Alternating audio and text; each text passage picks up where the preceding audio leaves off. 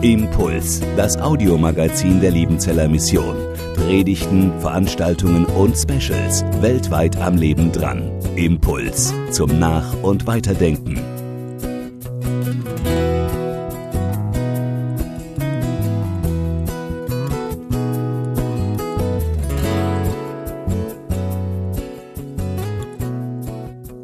Ich freue mich, heute Abend dieses Ziel, äh, dieses Thema mit euch zu haben. Ziele im Leben oder Lebensziele, Lust oder Frust. Ein Flugzeug hebt ab in Stuttgart am Flughafen. Alles gut. So nach einer halben Stunde kommt ein Riesengewitter. Es blitzt, donnert, es kracht, das Flugzeug geht hin und her.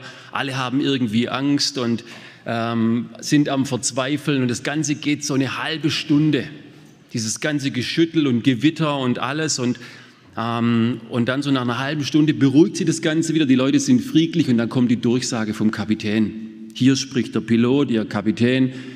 Wir freuen uns, Ihnen mitteilen zu können, dass das Flugzeug noch fliegt. Unsere Tanks sind voll mit Kerosin und wir fliegen volle Kraft voraus. Die schlechte Nachricht ist, dass leider Blitzeinschlag hat alle Navigationssysteme außer Kraft gesetzt. Wir wissen nicht, wohin.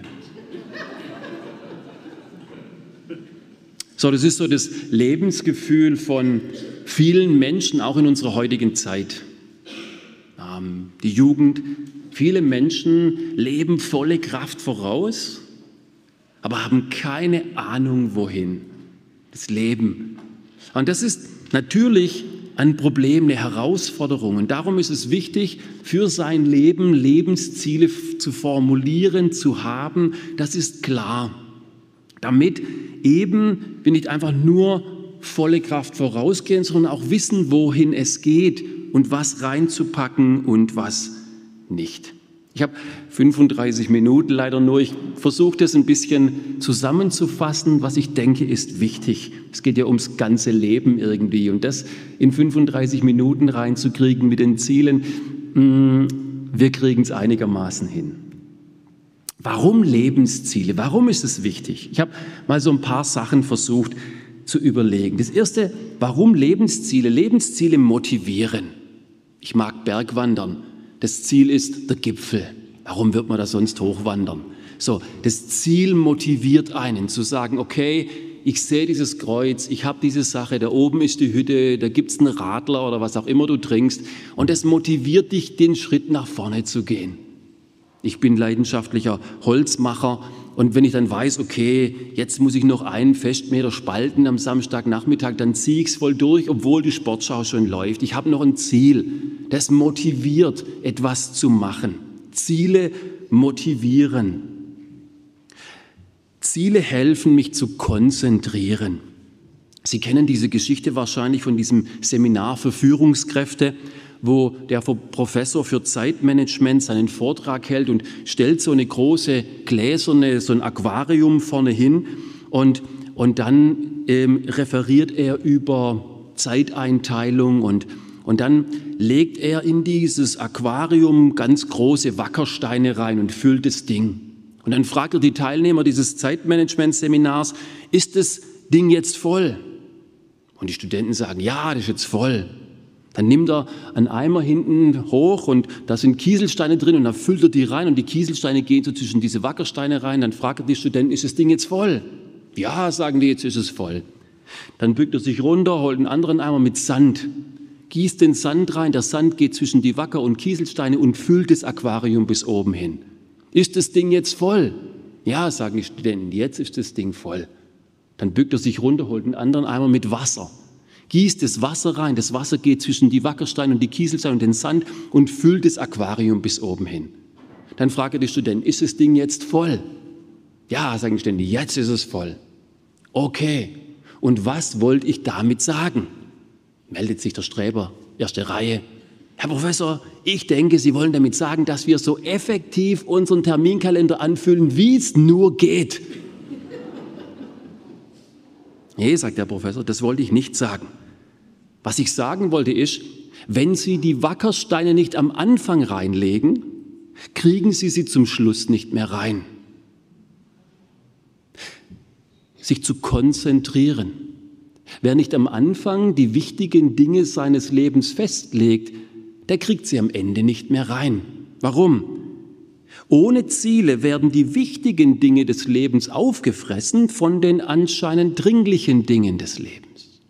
Ohne Ziele werden die wichtigen Dinge des Lebens anscheinend aufgefressen von den anscheinend dringlichen Dingen des Lebens. Nur wenn ich Lebensziele formuliere, kann ich mich konzentrieren auf diese Dinge. Lebensziele helfen zu simplifizieren. Simplifizieren. Wir leben in einer Multi-Optionsgesellschaft, das wissen Sie. Wenn wir heute Abitur fertig haben, dann kann der ähm, Abiturient heute zwischen ungefähr 22.000 Studiengänge wählen, was er jetzt studiert. 22.000. So, das war bei uns einfach. Mein Vater ist Bauer, ich werde Bauer. So. Heute hast du 22.000 Studiengänge. Und du musst dir überlegen, was mache ich jetzt? Deshalb haben viele unserer jungen Leute auch so eine Krise und so viel Ängste, weil sie sich schwierig entscheiden können, für was. Und es gibt so viel. Das ist mein Problem auch. Ich gehe in den Supermarkt, meine Frau hat mir eine Liste geschrieben, da steht drauf Klopapier. Ich gehe im Supermarkt, dann muss ich erst mal fragen, wo ist hier das Klopapier? Ich bin da nicht so oft. Dann gehe ich hier rein und da ist, dann ist da die, die, die Reihe mit dem Klopapier und ich kriege die Krise. Welches? Zweilagig, dreilagig, recycelt. Dieses, das ist einfach so. Ich, ich sage jetzt meiner Frau, man schreibt mir immer genau auf, welches oder mach ein Bild auf dem Handy, wie das aussieht. So. Weil da gibt es so viele Sorten. So, wenn ich nicht weiß, was ich will, dann stehe ich vor diesem Regal, dann stehe ich vor der großen Auswahl. Und natürlich habe ich wirklich diese Qual der Wahl und es quält Menschen. Wer ziellos ist, der verzettelt sich. Wer ziellos ist, der verzettelt sich. Oder wer in die Weite will, der muss sich begrenzen. Der muss simplifizieren. Sie kennen vielleicht diese Band Silbermond. Die hat ein Lied geschrieben, leichtes Gepäck. Und dann kommt der Refrain so mantraartig. Ab heute nur noch die wichtigen Dinge, ab heute nur noch die wichtigen Dinge, ab heute nur noch die wichtigen Dinge. Ja, meine Frage ist ja, welche? Was sind denn die wichtigen Dinge? Simplifizieren. Lebensziele sind wichtig, um mich zu identifizieren. Nur wer weiß, wer er ist und was er will, findet seinen Platz im Leben mich zu identifizieren, wer ich bin, in meiner Familie, in meinem Beruf, in meinem Ehe, in meinem Kreis, in, in, in meinem Leben. Wer versucht, was anderes zu sein, was er nicht ist, der braucht viel Energie dafür und muss immer Gas geben. Mark Twain hat mal gesagt, als wir das Ziel verloren haben, haben wir doppelt so schnell gerudert. Warum? Das ist ein Phänomen. Ich habe ein Zitat gelesen von dem Soziologen und Pädagogen Herbert Renz-Polster, wahrscheinlich ein Österreicher. Der hat gesagt, eine Generation, die zunehmend in den besten Lebensjahren mit Burnout kämpft, entwirft für die eigenen Kinder einen Lebensweg mit noch mehr Tempo, noch mehr Leistung, noch mehr Förderung. Sie funktionieren Kindergärten zu Schulen um, weil sie glauben, Kinder, die früh Mathe lernen, seien schneller am Ziel. Moment mal, an welchem Ziel? An dem, wo sie nicht schnell genug hingelangt sind, weil sie mehr wollten als das, was sie sind? Wer nicht lernt, sich zu identifizieren als das, was er ist, läuft die Gefahr, zu großes Tempo zu gehen, zu viel Leistung und überfordert mit seinen Zielen und akzeptiert oft seine persönlichen Grenzen nicht. Wer Lebensziele hat, der kann sich identifizieren mit sich selber, den Rhythmus, den er gehen kann. Warum Lebensziele? Das letzte, kalibrieren. Kalibrieren. Sie kennen diesen Mann wahrscheinlich, wenn Sie Fahrradfahrer begeistert sind, Tour de France oder waren. Der Typ, der heißt Lance Armstrong. Lance Armstrong war siebenmal Sieger der Tour de France, hat eine phänomenale Karriere hingelegt, ist durch eine Krebskrise hindurchgegangen, ist wieder zurückgekommen auf erstaunlichste Art und Weise. Er hat alles gegeben, um das zu erreichen, seine Lebensziele. Und am Ende war alles weg. Alle sieben Titel aberkannt. Ich nenne das den Lance Armstrong-Effekt im Leben. Den Lance Armstrong-Effekt im Leben. Ich habe alles gegeben und am Ende ist alles weg weil ich, um mein Lebensziel zu erreichen, andere vernachlässigt habe. Er wollte Erfolg und hat dafür persönliche Integrität vernachlässigt. Karriere ging ja ihm über Charakter. Er wurde vom Spitzensportler zum Spritzensportler. Und es hat ihm am Ende alles gekostet, weil er nicht oft genug kalibriert hat, die einzelnen Lebensziele zueinander. Wer das nicht formuliert, hat keine Grundlage dafür. Also wer keine Lebensziele hat, kann sie auch nicht nachjustieren und vergleichen. Und mancher fällt in diesen Lance Armstrong-Effekt rein. Also, warum Lebensziele? Ich habe es versucht darzustellen. Es ist die Grundlage, weil sie motivieren, sie helfen mir zu konzentrieren, simplifizieren, identifizieren und kalibrieren. Jetzt ist die Frage, welche Lebensziele soll ich denn angehen? Welche sind es denn? Welche Lebensziele machen denn Sinn? Und da kommt man, wenn man über die Lebensziele fragt, auch schnell über die Sinnfrage ins Gespräch. Ich will mal einen Vorschlag geben. Mark Twain, Mark Twain, der bekannte Autor, Huckleberry Finn, Sie wissen, der hat mal seine Studenten, Literaturstudenten gefragt, was sind denn die zwei wichtigsten Tage ihres Lebens?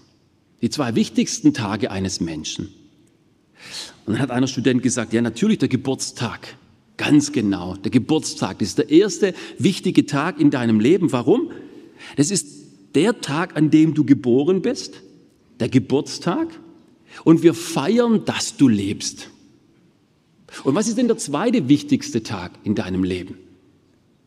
Mark Twain hat gesagt, dein Zieltag, an dem du erkennst, wofür du lebst. Das sind die zwei wichtigsten Tage deines Lebens. Erst dein Geburtstag, feiern, dass du lebst. Ich hoffe, du feierst, dass du lebst. Also ich freue mich, dass es mich gibt.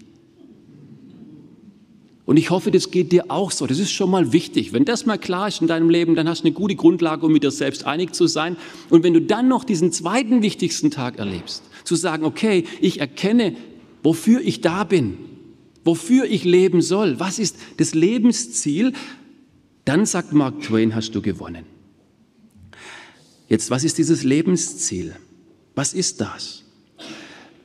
Im, in der Bibel dieses Buch, das wir als Grundlage haben für unseren christlichen Glauben. Da gibt es einen Typ, den Salomo, der hat diesen Schlüssel zum Erfolg, zum Lebensglück, zum Lebensziel versucht zu finden. Der hat äh, sich reingehängt und wollte wissen, okay, was ist der Schlüssel zu einem sinnvollen, erfüllten Leben? Und hat diesen Code am Ende auch geknackt. Aber er hat ein ganzes Leben gebraucht dazu ganz viel Erfahrung gemacht und Sie wissen, der Erfahrung ist der beste Lehrmeister, aber auch der teuerste.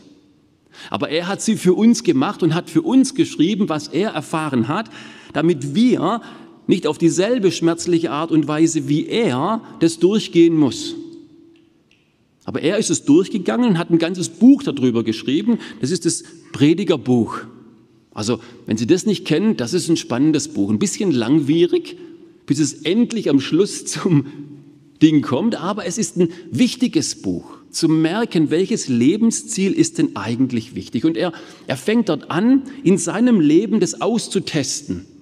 Er beginnt sich auf die Suche zu machen, welches Ziel ist denn wichtig und fängt an und sagt, Bildung ist wichtig.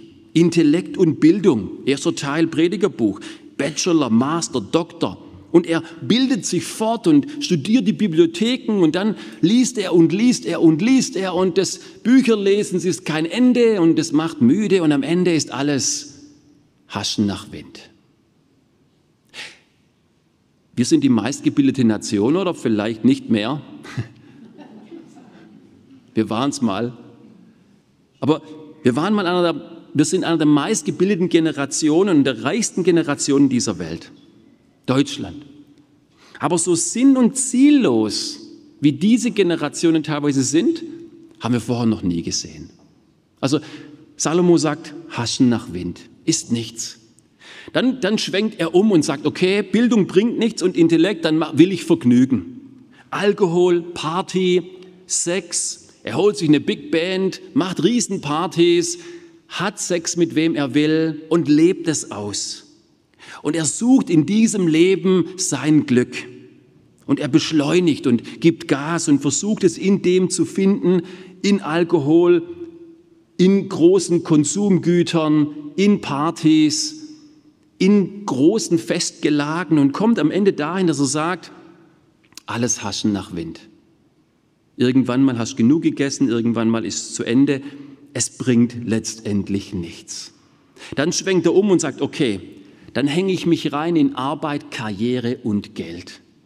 Dann verdiene ich Geld, dann werde ich der reichste Mann der Welt, wie Dagobert Duck.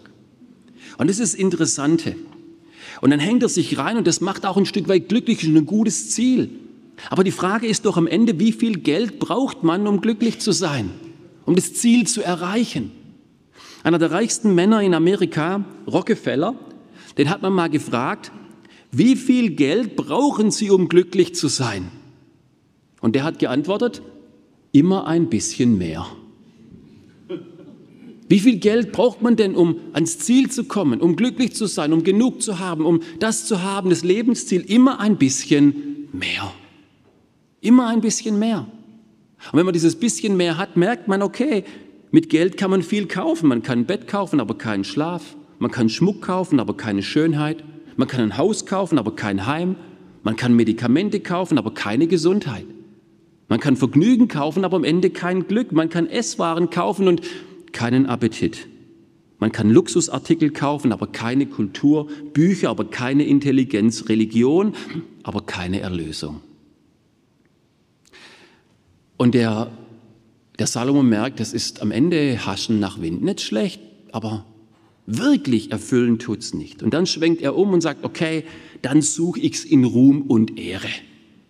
Ich werde der bekannteste, ich mache alle PA-Gags mit, ich will bei der Bildzeitung auf die erste Seite, ich will überall, wenn Leute klicken, da will ich da sein, im Internet. Und dann versucht er erfolgreich zu sein, irgendwie Ruhm und Ehre zu bekommen mit allen möglichen Dingen, die er tun kann.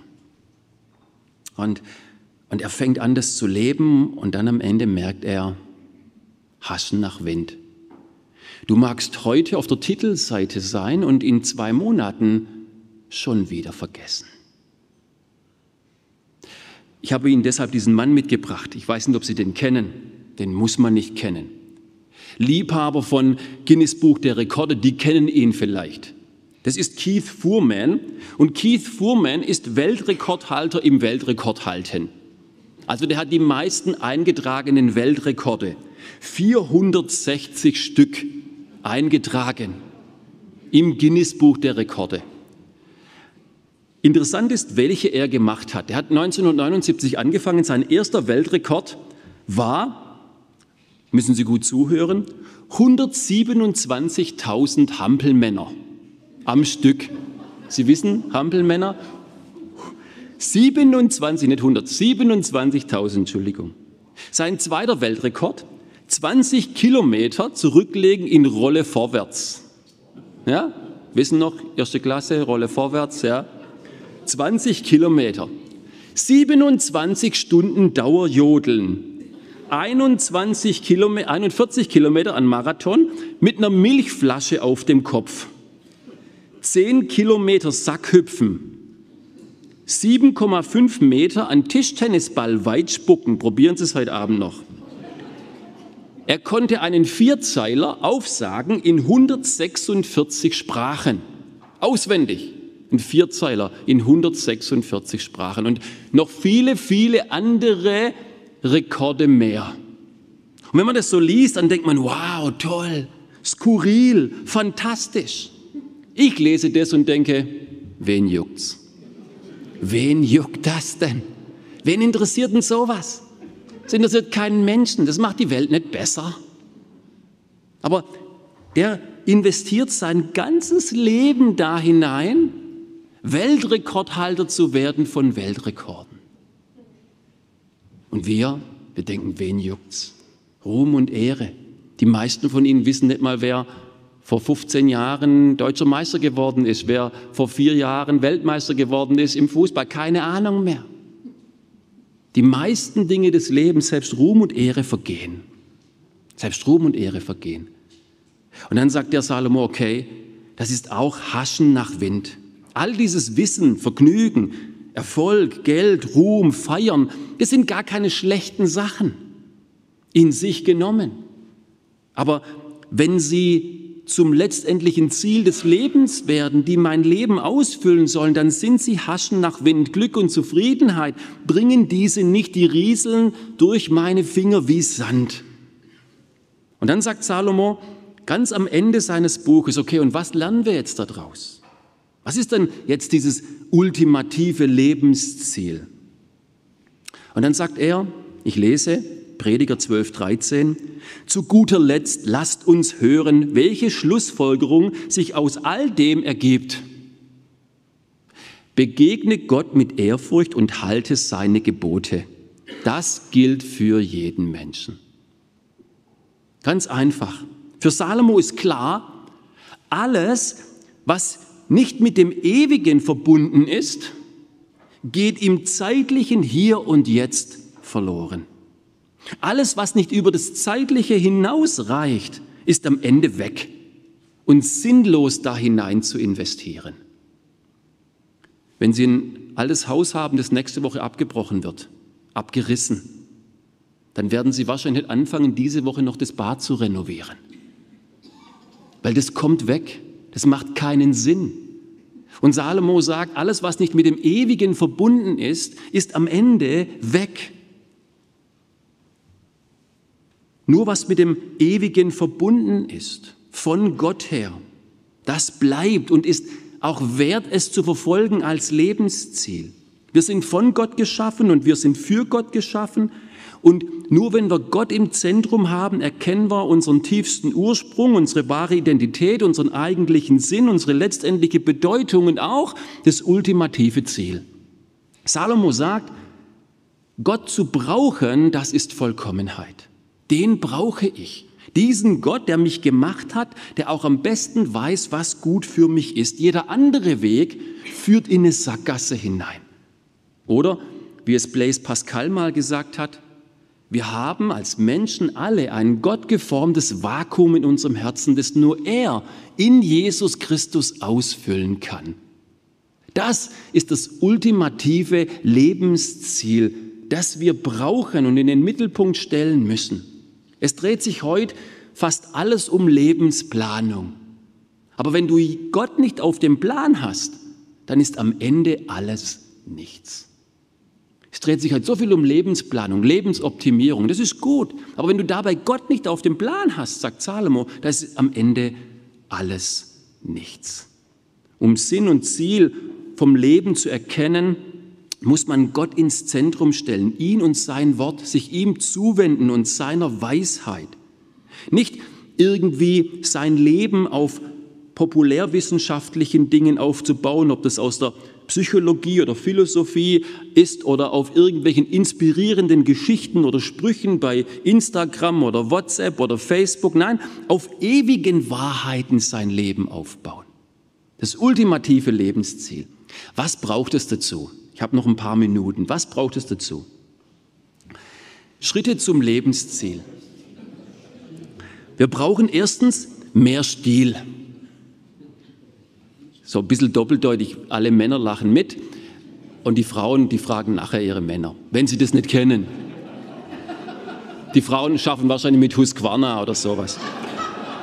Die, wir brauchen mehr Stil. Wir brauchen mehr Stil. Das ist ein wichtiger Punkt. Wenn unser Leben in die falsche Richtung läuft, die falschen Lebensziele angepackt hat, dann entwickelt es nicht uns sein volles Potenzial. Wenn unser Leben in die falsche Richtung läuft, die falschen Lebensziele angepeilt hat, dann entwickelt es nicht sein Potenzial, sein volles Potenzial. Wie komme ich da auf Stil? Ich war dabei beim Motorsägenlehrgang im Mohnbachtal mit so ein paar netten Freunden. Bis dahin waren sie meine Freunde. Und ähm, ich habe da mitgemacht, ich habe da so die Andachten gehalten, waren lauter Männer, nette Leute und dann habe ich da meine Motorsäge mitgebracht und habe da gelernt, die Motorsäge zu warten und zu feilen und zu ölen und die Sachen zu machen. War toll, Sicherheit und Baumfällen und habe am Ende meinen Schein gekriegt. Eine tolle Zeit, kann ich nur empfehlen. Mohnbachtal lohnt sich mit Männern Motorsägelehrgang. Und ich ähm, bin dann am, ähm, am Sonntag von diesem Lehrgang nach Hause gekommen und ich war so gehypt vom Motorsägen, Baumfällen und Sägen und oh, dass ich, ich gleich am Montag probiert habe, irgendwas zu sägen. Montagmorgen erste Sache, raus, die Motorsäge angeschmissen und irgendwas gesucht zum Durchsägen. Dann habe ich so einen Balken gefunden bei mir und dachte, okay, jetzt säge ich ihn einfach durch aus Spaß, weil ich es kann. Und dann hole ich die meine Motorsäge und fange an zu sägen, oder besser gesagt, ich will sägen, aber die Motorsäge geht nicht in das Holz rein raspelt da rum, raspelt da rum, raspelt da rum, geht nicht tief, geht nicht rein. Ich drücke, drücke, drücke. Und dann irgendwann mache ich sie aus und denke, ah, ich bin einfach ein Depp. Wahrscheinlich an dem letzten Abend habe ich beim Feilen das Ding komplett verfeilt, weil ich es nicht gecheckt habe. Dann laufe ich frustriert rein ins Haus, lasse die Motorsäge in der Ecke stehen. Dann rufe ich meinem Freund an, der mit mir auf dem Motorsägenlehrgang war, und sage ihm, du, Steffen hieß der. Das muss ich hier mal sagen. Steffen. Wenn ihr den seht, der, der Steffen, ich sage, hey Steffen, ich bin so gehypt gewesen, ich wollte Motorsägen, aber das Ding, ich habe die irgendwie verfeilt, das Ding. Ich krieg's nicht hin, ich bin so ein Depp. Dann höre ich Stille am anderen Ende und dann Gelächter. Ich sage, was ist los? Ich weiß, ich bin ein Depp, muss nicht auch noch lachen. Sag, guck mal deine Kette an. Was? Guck mal deine Kette an, legt er auf. Dann gehe ich raus, guck meine Kette an. Jetzt haben die Schlitzohren, als das Ding schon fertig war, meine Motorsäge nochmal auseinandergebaut, die Kette rumgedreht und wieder drauf gemacht. Ha, ha, ha. Was lacht ihr jetzt? So, wichtig, ganz wichtig. So, wenn die Kette falsch rum drauf ist, in die falsche Richtung läuft, dann entwickelt die nicht ihr Potenzial. Da kann ein Motor dahinter sein, was will, das haut einfach nicht. Und so ist es auch mit unserem Leben. Wenn unser Leben in die falsche Richtung geht, die falschen Ziele anpeilt, dann kann unser Leben sein volles Potenzial nicht entwickeln. Da fängt alles an. Gott sagt, hey, stell doch mich ins Zentrum. Hör auf, dich selber ins Zentrum zu stellen für deine Lebenspläne, stell mich ins Zentrum und ordne dich meinen Lebensplänen für dich unter. Wow, das wirkt ein bisschen kontraintuitiv, Gott. Ähm, ich will ja meine Lebenspläne hinkriegen und äh, nicht deine. Aber genau darum geht es, umzukehren und das zu kapieren, dass wir von Gott geschaffen sind, für Gott. Und wenn wir seine Lebenspläne zu unseren machen, unsere größte Erfüllung darin liegt, weil wir unser ganzes Potenzial darin erfüllen, wenn wir umkehren. Das versteht die Bibel unter Umkehr. Sich zu Gott hinkehren. Und dann wirkt Gott in unserem Leben. Er wirkt eben nicht wie so ein Turbolader in unserem Leben, der an unseren Motor rankommt und was macht, damit wir unsere Lebensziele besser erfüllen können und erreichen können. Nein, er kommt an unser Leben ran wie so ein, eher wie so ein Getriebe. Er kommt rein in unser Getriebe und fängt an, alle Rädchen unseres Lebens neu zu justieren, in die richtige Richtung zu drehen und in gesunde Drehzahlen hineinzubringen. Er fängt an, die Rädchen unseres Lebens, die großen Rädchen unseres Lebens, ich nenne sie mal the Big Five, wie Arbeit, Glaube, Beziehung, Gesundheit, unsere Ressourcen, die wir haben, die fängt er an, in die richtigen Richtungen zu drehen, mit der richtigen Drehzahl, in der richtigen Abstimmung, so damit Leben funktioniert. Der Glaube, die Beziehungen, die Gesundheit, die Ressourcen, die Arbeit, Gott bringt alle in die richtige Richtung und ins richtige Tempo. Ich bin viel mit ähm, jungen Männern unterwegs und bin so ein bisschen Coach für junge Männer, die so in Zielkrisen stecken. Dann hocke ich mich mit denen zusammen, meistens so für ein halbes, dreiviertel Jahr. Wir treffen uns einmal im Monat, lesen was, trinken ein Bierchen zusammen, einen Sprudel wollte ich sagen, und treffen und, und dann reden wir über ihr Leben.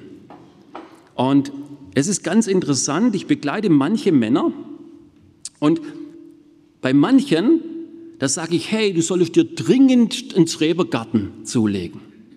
Ganz dringend. Du musst mal rauskommen, frei werden von den Dingen, abschalten können. Du musst dir einen Schrebergarten zulegen.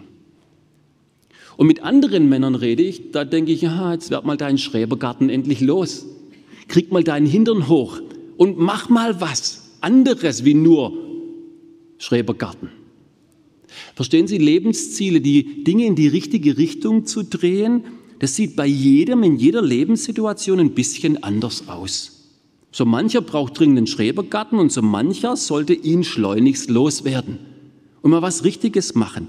Je nach persönlicher Lebensphase und individueller Herausforderung ist es anders. Aber wenn Gott da reinkommt, dann fängt er an, diese Dinge, die Lebensräder in die richtige Richtung zu drehen. Jeden Bereich meines Lebens. Und ich selber, wenn ich das umsetzen möchte, mehr Stil zu bekommen, dann, dann setze ich mich alle halbes Jahr oder vielleicht auch alle Jahr mal hin und gehe diese fünf Bereiche meines Lebens durch und höre und warte, was Gott mir in diesen Bereichen jeweils meiner Lebenslage zu sagen hat, um diese Dinge umzusetzen in meinem Leben, meinen Glauben, was da dran ist. Vielleicht muss er authentischer werden, dass ich besser mit meinen Schwachheiten lerne umzugehen, wie Gott darin mächtig ist, war ein Bereich meines Lebens, vielleicht meine Beziehungen, dass ich merke, ich sollte mich mit meinem Bruder vielleicht versöhnen, wo es viel Konflikte gab in der Jugend, oder vielleicht mal einen Eheabend einbauen mit meiner Frau, was Spezielles unternehmen, meine Gesundheit. Ich laufe dreimal die Woche, anderthalb Stunden, um ein bisschen fit zu bleiben, mein Geld, einen Sparplan zu haben, mein Haus abzubezahlen. Wenn ich das abbezahlt habe, dann einen Sparplan machen für die Liebenzeller Mission. Liebenzeller Mission, schreibe auf den Zettel, Liebenzeller Mission. Dann, wie gehe ich damit um? Immer wieder zu schauen, was passiert da. Und manchmal kollidieren Ziele, wenn ich die festlege. Und dann hilft mir Gott mit Weisheit und Kraft, die richtig zu priorisieren. Ich habe eine Sache gelernt, zum Beispiel aus dem Wort Gottes, von Gott her, aus dem Buch der Sprüche. Da heißt es, besser ein Gericht Gemüse und Liebe dabei, als ein gemesserter Ochse und Hass dabei. Haben Sie schon mal gelesen? Also, was er damit sagen will, ist, hey, es gibt Dinge, Dafür kann man viel opfern, damit man es bekommt. Und wenn man es am Ende hat, kann man mit dem, was man bekommen hat, das nicht mehr kaufen, was man eigentlich wollte. Deshalb sollte man aufpassen, was man für was opfert. Ich kann viel arbeiten, damit es meine Kinder mal besser haben und dabei meine Kinder vielleicht vernachlässigen. Und am Ende habe ich zwar viel Geld und ich könnte ihnen was Gutes bieten, aber hock am Tisch und es ist keine Beziehung da. Da hilft mir Gott mit Weisheit und mit Kraft, die Dinge, alle Bereiche in diesen Rhythmus meines Schöpfers zu bringen.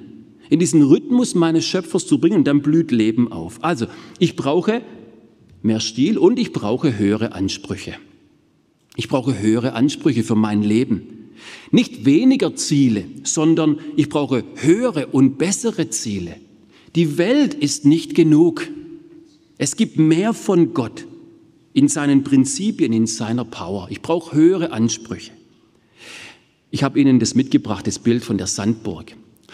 Meine Familie und ich, wir haben in Ecuador gelebt für 13 Jahre und einmal im Jahr sind wir in Urlaub gegangen an Pazifikstrand und da gab es schöne Sandstrände und da war die obligatorische Sandburg, die haben wir gebaut. Das ist nicht unsere, ich weiß sie. Haben gleich das verdächtigt, das, nein, das nicht. Unsere war so die traditionelle, so rund mit vier Türmen und ich habe immer gebaut und meine Kinder haben da gespielt und als sie noch klein waren, an einem Tag war es so schön heiß und dann kam ein Eisverkäufer vorbei mit seinem Fahrrädle. Ich habe den angehalten, bin hochgelaufen, habe bei dem Eis gekauft, vier Cornetto und ein Magnum Mandel und bin zurückgelaufen zu meinen Kindern. Wir haben vier Kinder und die zwei Mädels, die saßen innen in der Burg und die zwei Jungs, die saßen außen in der Burg, von der Burg und die haben angefangen, Kaffee zu spielen. Und die Mädels haben den Jungs so Kaffee verkauft und die Jungs hatten auf diesen kleinen Plastiktellerchen mit kleinen Plastikbesteck, da hatten die Sandkuchen. Also richtiger Sandkuchen aus Sand und haben den gegessen. Und jetzt stand ich daneben mit meinen vier Eis. Und jetzt mussten meine Jungs sich entscheiden, was machen wir jetzt?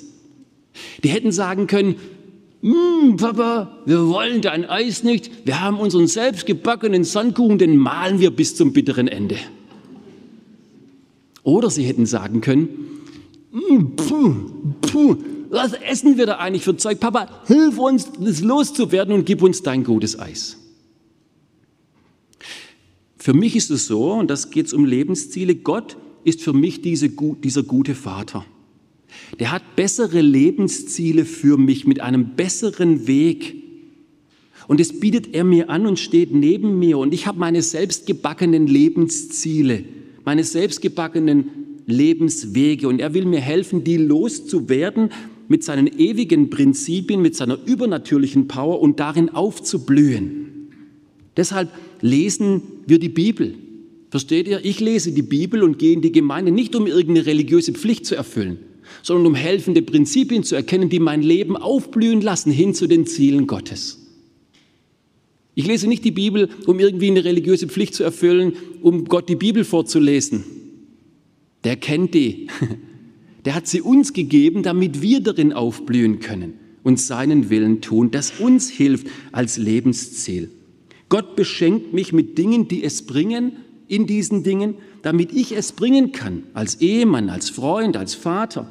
Er hilft mir dabei, diese fünf großen Bereiche meines Lebens richtig auszusortieren und auszusondieren, damit ich am Ende meines Lebens wirklich froh und zufrieden sein darf. Darum geht es, dass ich am Ende meines Lebens froh und zufrieden sein darf. Ich schließe. Darum geht's. Jeder Koch gibt mal den Löffel ab. Jeder Fußballer beißt mal ins Gras. Jedem Elektriker geht mal das Licht aus. Jeder Bergarbeiter fährt mal in die Grube. Jeder Landwirt schaut mal die Radieschen von unten an. Jeder, Fährmal, jeder Fährmann muss mal über den Jordan.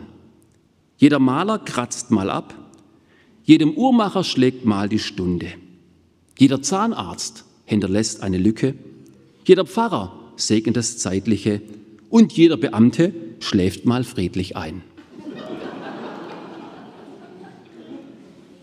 Euphemismen, die eine wichtige Wahrheit darstellen. Die Sterblichkeitsrate in Deutschland liegt bei immer noch knapp 100 Prozent. Und die Frage ist doch, was bleibt am Ende von meinem Leben? Das, was ich mit dem Ewigen verbunden habe, das bleibt, diese Lebensziele, ich bin als Pastor, als Seelsorger immer wieder auch unterwegs in Krankenhäusern, an Sterbebetten. Ich habe noch selten an Sterbebetten Menschen beklagen hören, Mensch, hätte ich doch mehr Zeit im Büro verbracht, hätte ich doch noch mehr Grundstücke und Immobilien gekauft, hätte ich doch ein dickeres Bankkonto gehabt, das Auto öfters gewaschen, mehr Serien geschaut, mehr Marathone gelaufen, mehr Nummern von Frauen in meinem Handy gespeichert, öfters den Rasen gemäht, hätte ich doch die... Nein, was ich gehört habe, war immer wieder, hätte ich doch mehr Zeit mit meinen Kindern verbracht, mehr gute Worte verteilt, mehr Anrufe getan, mehr junge Menschen Hoffnung gegeben, mehr ermutigt, mich mehr mit Gottes Wort beschäftigt, mehr Geld für Ewiges gegeben, mehr Zeit verbracht, Gott ins Zentrum zu stellen. Und darum geht's und da, da lädt uns Gott dazu ein, auch heute Abend. Gottes Lebensrhythmus mich in den einzugrufen, umzukehren, mehr Stil in mein Leben zu bringen und Gottes Lebensregeln, höhere Ansprüche zu haben, mich dahin einzugraben, dann werde ich wahre Lebensziele erkennen, erfülltes Leben haben. Gottes Lebensrhythmus und Gottes Lebensregeln bringen dein Leben ans Beste aller Ziele. Davon bin ich überzeugt. Vielen Dank für Ihre Aufmerksamkeit.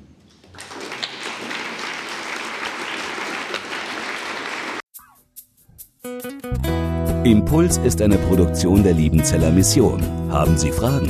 Würden Sie gerne mehr wissen? Ausführliche Informationen und Kontaktadressen finden Sie im Internet unter www.liebenzell.org. Die Liebenzeller Mission produziert ebenfalls das Fernsehmagazin Weltweit am Leben dran. Informationen zur Sendung und zum Empfang gibt es unter www.weltweit-magazin.de.